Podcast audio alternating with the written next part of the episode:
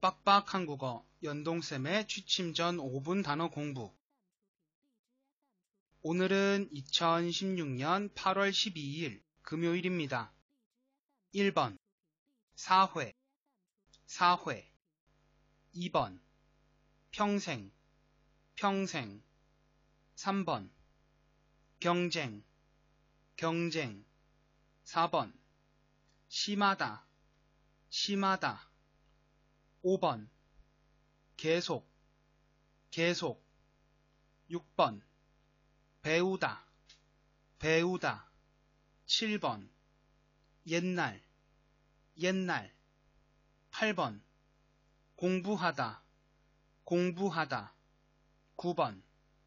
변화. 변화. 10번. 빠르다.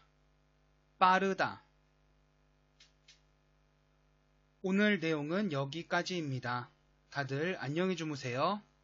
완안